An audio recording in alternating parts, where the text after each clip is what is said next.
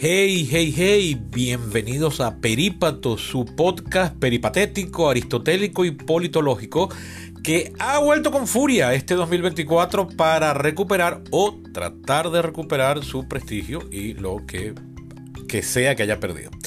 No, fuera de todo chiste balurdo. Eh, bienvenidos, por supuesto, una vez más a Perípatos. Les habla su anfitrión y creador, Sebastián Cova, grabando desde Caracas, Venezuela. Quiero hacer una pequeña, pedir una pequeña disculpa porque yo en el primer capítulo de esta temporada, el pasado 5 de enero, dije que la nueva fecha para estrenar capítulos iba a ser los viernes, a diferencia de lo que había sido tradición desde, 2000, desde agosto del 20, que eran los lunes. Pero resulta que los dos siguientes capítulos a ese no he cumplido, han sido publicados los sábados. El capítulo anterior, el 124, sí lo grabé el viernes, pero editándolo se me hizo ya sábado en la madrugada. Y este de hoy está saliendo sábado en la noche, más de 24 horas después de lo que había pautado estrenarlo. Eh, cosas que pasaron eh, la semana. ayer viernes tuve, se me agendó el día de manera sorpresiva. No estaba planeado nada de eso. y en algunos casos no estaba informado de algunas cosas, pero bueno, X, no perdamos tiempo porque da lo mismo. Igual hoy es sábado, no importa, es fin de semana eh, vamos de una a entrar en materia, que es eh, hablar de los resultados de los caucus de Iowa y ah, seguir con la explicación de qué son y en qué consisten y qué esperar de las primarias en los Estados Unidos. Sin más preámbulos, pues entro en materia.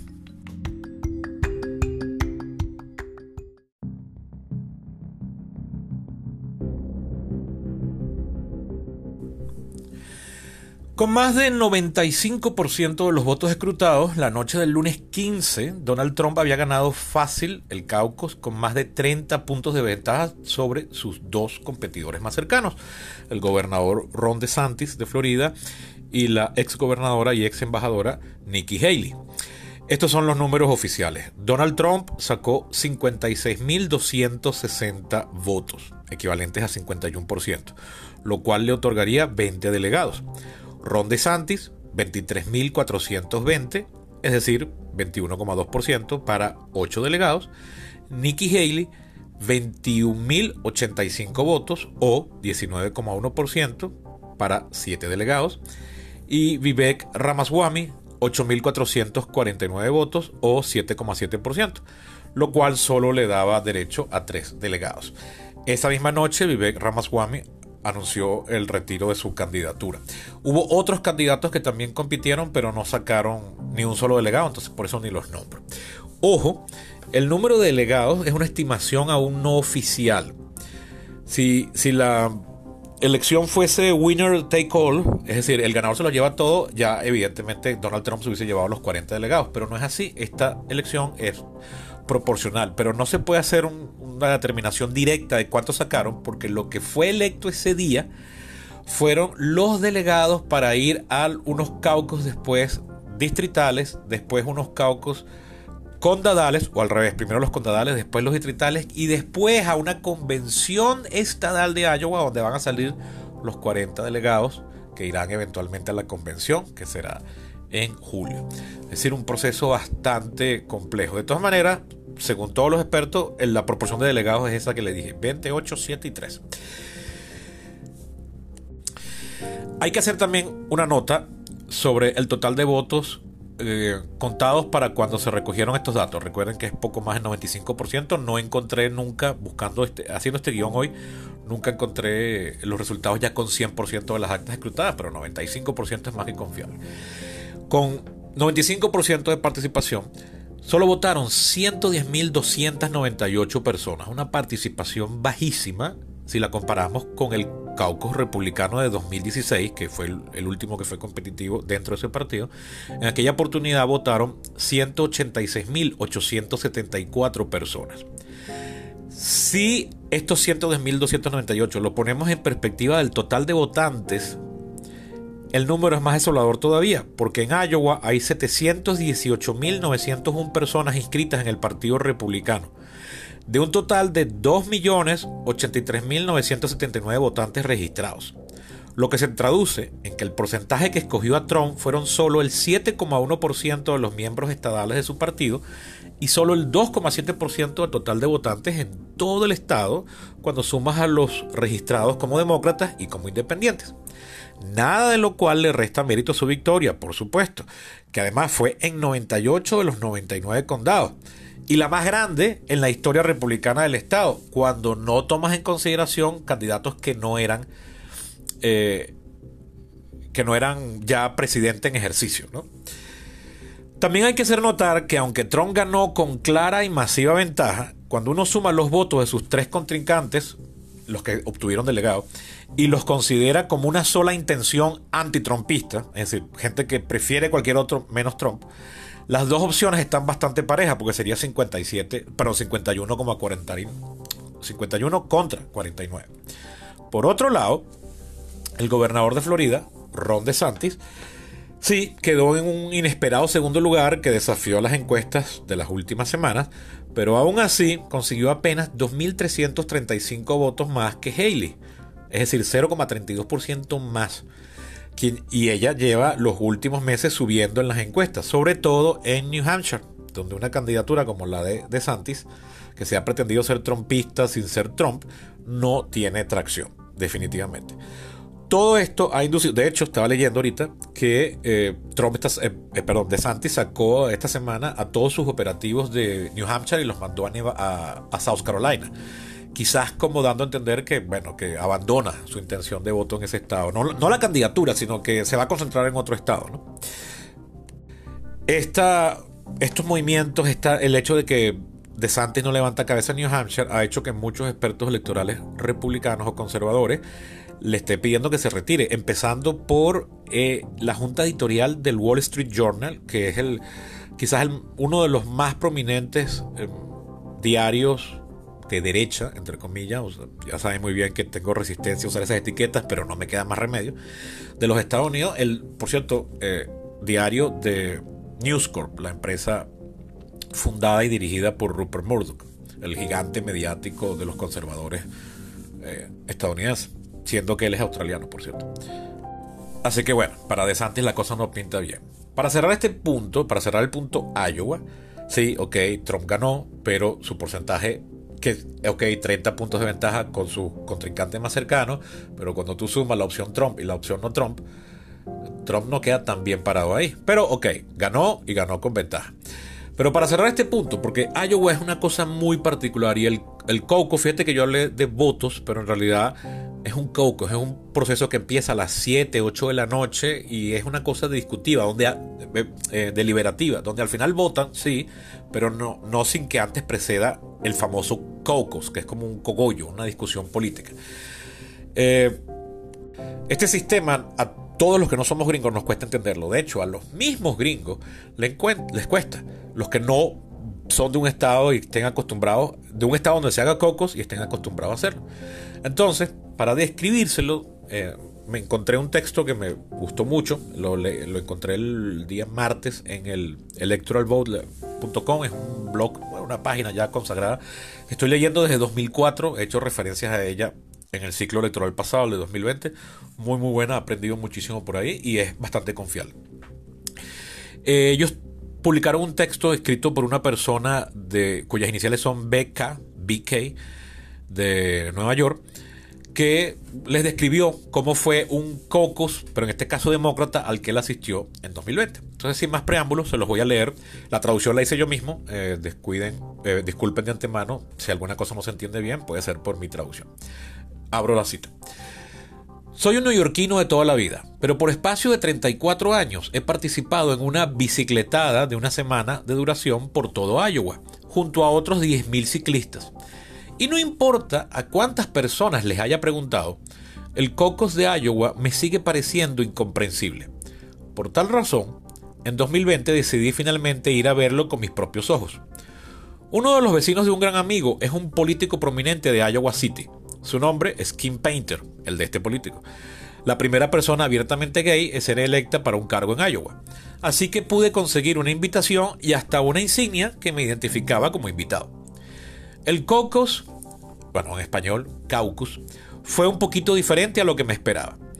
Cuando bajas las escaleras entras a una atmósfera tipo carnaval que empieza cuando un representante de cada campaña te aborda apenas te ve llegar. El espacio en el que estaba era un bar en el sótano de una organización, cuyo nombre no logro recordar. Para sumar al ambiente ruidoso, a todo el mundo le daban un cupón para dos cervezas gratis. Era un espacio bastante grande, a lo largo del cual habían sido colocadas varios grupos de sillas. Tratándose de Iowa City, sabía de antemano que los dos grupos más grandes serían los de los partidarios de los senadores Bernie Sanders, independiente de Vermont, y Elizabeth Warren, demócrata de Massachusetts. No hubo reuniones para escoger voceros. Quienes habían sido los capitanes del centro para la campaña de cada candidato se convertían líder. No hubo discursos a favor de los candidatos y quien ya sabía a quién escoger recibía su cerveza e iban directo a su grupo. Otros daban vueltas por todos lados para hablar con los líderes de cada campaña o con simples partidarios. Y había un área para indecisos si es que había gente que quería permanecer como tal. Y entonces empezaron a votar, lo cual se hacía simplemente contando las manos levantadas. Después de la votación, aquellos cuyos candidatos no lograron, no lo lograron, tenían que decidir qué hacer ahora. Verdadera y sinceramente, rara vez he visto un grupo de personas tan deprimido como el contingente pro Biden, quien llegó en un distante quinto lugar. Después de que se sentaron, bien melancólicos, casi todos se fueron sin haber escogido otro candidato. Uno de los grupos más optimistas y entusiastas era el de la senadora Amy Klobuchar, Democratic Farmer Labor de Minnesota. Cuando no lograron superar el umbral, permanecieron optimistas y casi todos se quedaron y encontraron otro candidato que apoyar. De hecho, la mayoría de ellos inmediatamente se unieron a los de Pete Buttigieg. El grupo más agresivo era el de la banda de Young, quienes hicieron un gran esfuerzo para que la gente se les uniera. Después de la segunda vuelta, todos estaban disponibles. Esto fue seguido por una especie de reunión, pero casi todo el mundo se fue para su casa. La única candidata que pareció estar marginada desde el comienzo fue Tulsi Gabbard, a cuyos partidarios no les dieron sillas. Postdata. Mientras volaba de regreso a casa, me senté junto al lado de un joven representante, eh, un joven reportero investigador de Fox News. Como tengo amigos regados por todo Iowa, nos la pasamos mandándonos mensajes de texto con los conteos de delegados de un montón de centros electorales. Cuando el investigador escuchó esto, me preguntó si podía darle la información, lo cual hice y él inmediatamente lo envió a Fox. Al día de hoy, algunos de mis amigos siguen molestos por haber ayudado a Fox. Fin de la cita.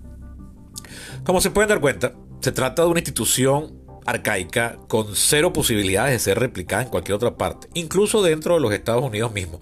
Fíjense como ese neoyorquino, el que escribió eso que acabo de leer, eh, arranca confesando que él jamás la había entendido e incluso cuando fue testigo presencial no paraba de sorprenderse. A y por cierto, hablando de Iowa, ¿qué pasó con el otro bando? ¿Quién ganó la primaria demócrata? Pues bien, resulta que, como les dije en el capítulo 124, es decir, el anterior a este, con los años se han acumulado muchas críticas que se enfocan en que Iowa y New Hampshire son estados muy poco diversos, pero con una influencia muy grande en el proceso de escoger el candidato. Y el Partido Demócrata, que quiere ser más sensible e identitario que nadie, se plegó a esta demanda queriendo que South Carolina o Carolina del Sur, un estado con una considerable población negra, ahí son el 28% de la población, fuese quien abriese la temporada. En New Hampshire, la ley, la ley del estado de New Hampshire, y el gobernador republicano se los impidió. Pero en Iowa llegaron a un compromiso entre el partido local y el nacional para que el caucus cerrase con una votación postal, es decir, por correo que se estarán recogiendo las cartas con los votos entre el 12 de enero y el supermartes, es decir, el 5 de marzo. Se espera que el presidente en funciones, Joe Biden, sea el ganador. Es decir, eso va a tomar más de dos meses, o casi dos meses, en darse ese caucus. Por lo cual nos podemos mover, cerrado ya Iowa, podemos movernos a hablar del siguiente estado que va a tener una primaria, que es New Hampshire. Vamos para allá.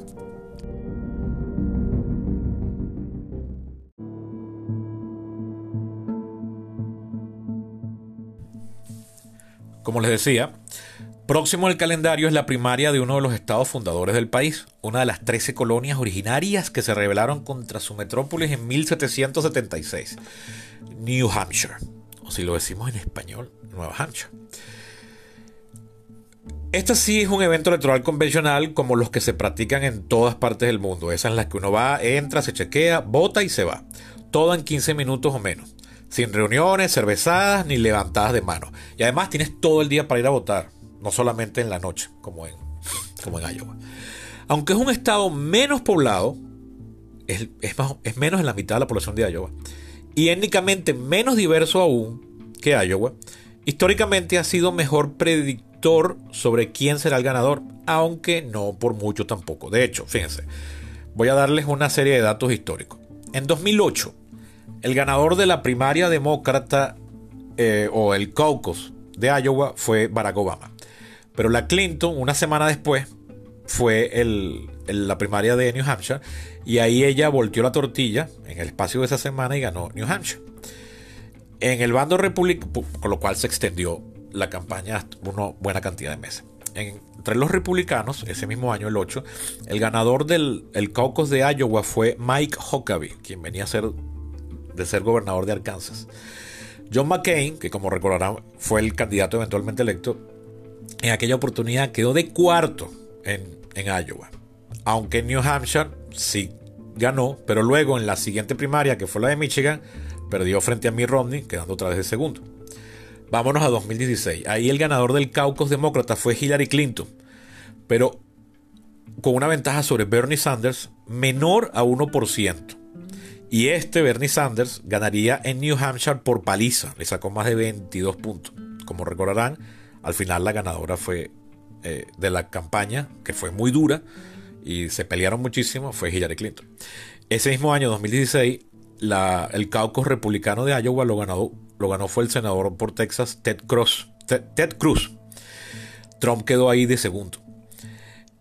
Y en 2020, el ganador del caucus demócrata fue el alcalde Pete Buttigieg. Ah, olvidé mencionar 2012. Eh, los demócratas no tuvieron eh, primaria ese año, pero los republicanos, me acuerdo que en Iowa ganó fue un eh, representante por Pensilvania, Ajá, me quedé callado porque no me daba venía el nombre a la cabeza. Rick Santorum fue el que ganó el caucus de Iowa en 2012 y después en New Hampshire ganaría Mitt Romney que eventualmente se convertiría en el candidato del partido. Y ahora sí, en 2020 el ganador del caucus demócrata de Iowa fue el alcalde Pete Buttigieg, ya se lo había dicho. Joe Biden ahí quedó de cuarto. Y peor aún, luego en la primaria siguiente, la de New Hampshire, eh, Biden cayó a quinto lugar porque ahí el que ganó fue Bernie Sanders. Y luego en Nevada, que fue la tercera primaria, eh, Biden quedó fue de segundo. A Biden lo salva, o su candidatura la salva, es su triunfo en la cuarta evento electoral que fue Carolina del Sur, South Carolina. Todo esto busca decirles que los resultados de estas primeras fechas no deben ser tomados como las definitivas y que, citando al famoso beisbolista Yogi Berra, esto no se acaba hasta que se acaba o al menos hasta el Super Tuesday, el Super Martes.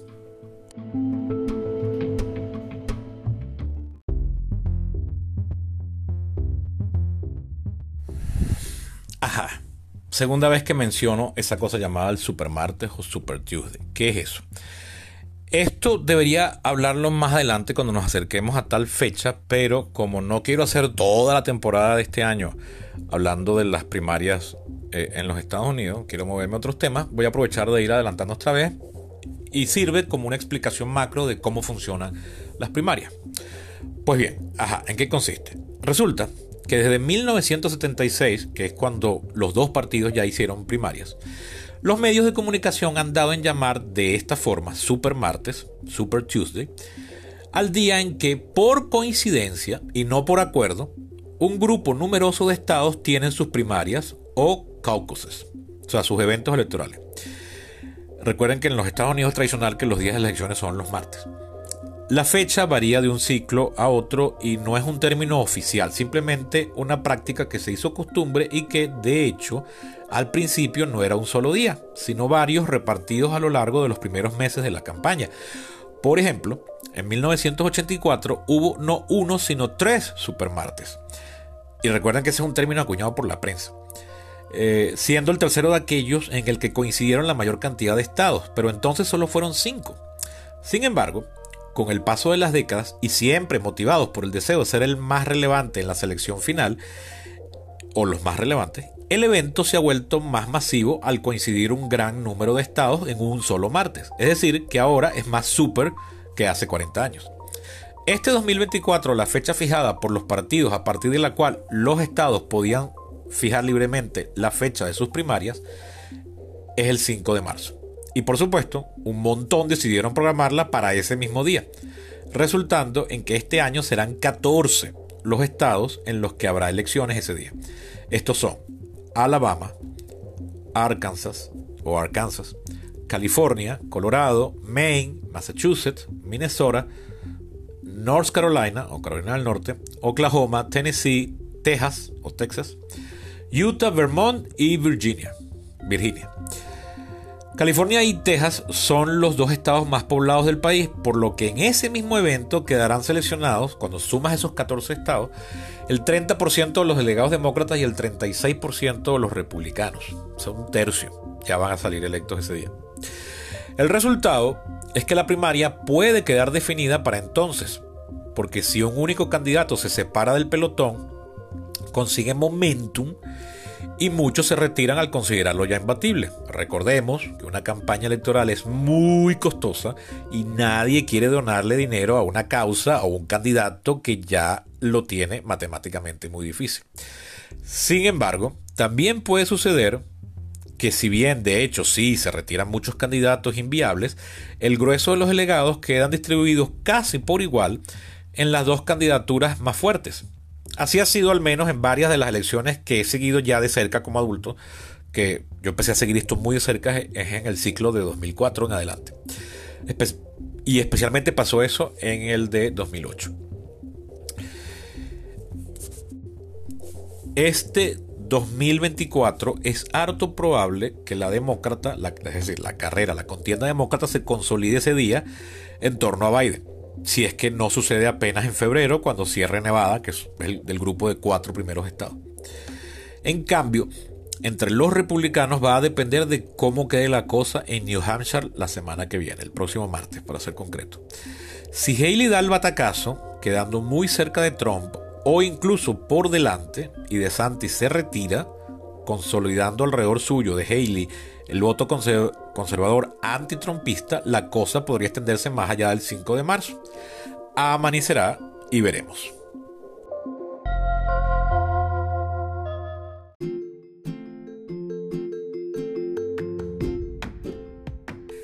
Y bien, eso ha sido todo por hoy. Como ven, no había mucho material. Sí, Trump ganó, pero no es un ganó por mucho, pero debió haber ganado por más, dado que Trump fue presidente, pues es bastante popular dentro de su partido.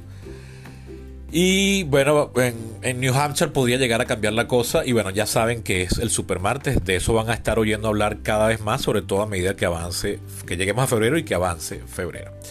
Por aquí paro esta cobertura por hoy. La semana que viene muy probablemente haga otro capítulo sobre las primarias para hablar de los resultados en New Hampshire y bueno, ver qué dinámica se desprende de ahí. Hasta ahora, el favorito para ganar la contienda es Donald Trump. Pero en la contienda republicana, digo. La, elección general ya es otra cosa, que también está por verse. Eh, pero Nikki Haley podría dar sorpresa. Eh, según encuestas recientes, Nikki Haley, en, estos pareos que se hacen, ¿qué pasaría si el candidato fuese tal y tal y tal y tal? Ella está comenzando a salir mejor para frente a Joe Biden que Donald Trump. Así que ojo ahí con eso.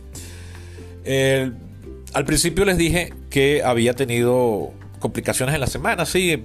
Bueno, pero ya a partir de la semana que viene yo me comprometo que los capítulos van a salir publicados los días viernes y espero que temprano, no ya en la noche. Por cierto, una última cosa antes de cerrar, les tengo una pregunta necia, pero no por eso menos importante. ¿Debo pronunciar los nombres propios americanos acercándome a su pronunciación en inglés? O como se los dice en español. Es decir, ¿debo decir Texas en vez de Texas? O al revés, ¿debo decir Virginia en vez de Virginia? ¿O North Dakota en vez de Dakota del Norte? ¿Sabes qué pasa? Que decir California y Los Ángeles en vez de California y Los Ángeles suena medio ridículo o bastante ridículo. Pero lo hago por ser consistente, porque si no voy a decir Nueva Hampshire, sino New Hampshire, Eh, debería decir entonces Florida en vez de Florida. ¿No creen? No sé, dígame, ¿qué prefieren ustedes? Creo que esto mismo ya yo lo pregunté al aire, o sea, eh, quedó registrado en algún momento de la serie, aquella que hice en 2020, cuando cubrí la elección de entonces.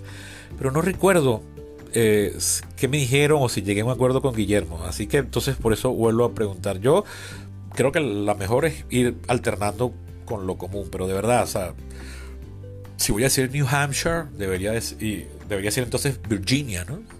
Y, Florida en vez de Florida. Pero entonces digo Nueva York, New York. Bueno, X. Tontería. Espero les haya gustado el capítulo. Espero sirva, les haya, me haya dado a explicar, puedan entender más. Por supuesto, háganme llegar sus preguntas. Ahora aquí hay una sección de preguntas en este podcast. Eh, por lo menos en Spotify. Pueden hacerlas eh, dejar eh, comentarios ahí. Y si no, pues por mis redes. Soy Eco23 en Facebook y en Twitter y en Instagram, que es una red que no me gusta, pero tengo porque no me queda más remedio porque hay gente que ahora esa es su única red, no concibe otra red. De hecho, ya llaman a, Instagram la red social. Para algunos venezolanos al menos. ahí, soy, ahí no soy Eco23, ahí soy S.co. Una última cosa, eh, recuerden que esto se mantiene y de hecho eso me enseriaría más como con el cronograma de publicaciones es gratuito el podcast, pero ayudan bastante si se vuelven patrocinantes del mismo. ¿Cómo? Visitando mi Patreon, que se escribe patreon.com slash perípatos. Aquí en la caja de información está el enlace. Vayan allá, pueden donar apenas un dólar mensual, pueden donar más por supuesto, pero yo solo les sugiero un dólar mensual, lo mínimo. Y eso, bueno, además de que me ayuda a llegar a fin de mes, pues me permite, me, me motiva más para hacer el podcast. También háganselo llegar a ustedes, a aquellas personas que ustedes crean que les puede servir de interés o de ayuda. Hasta la próxima.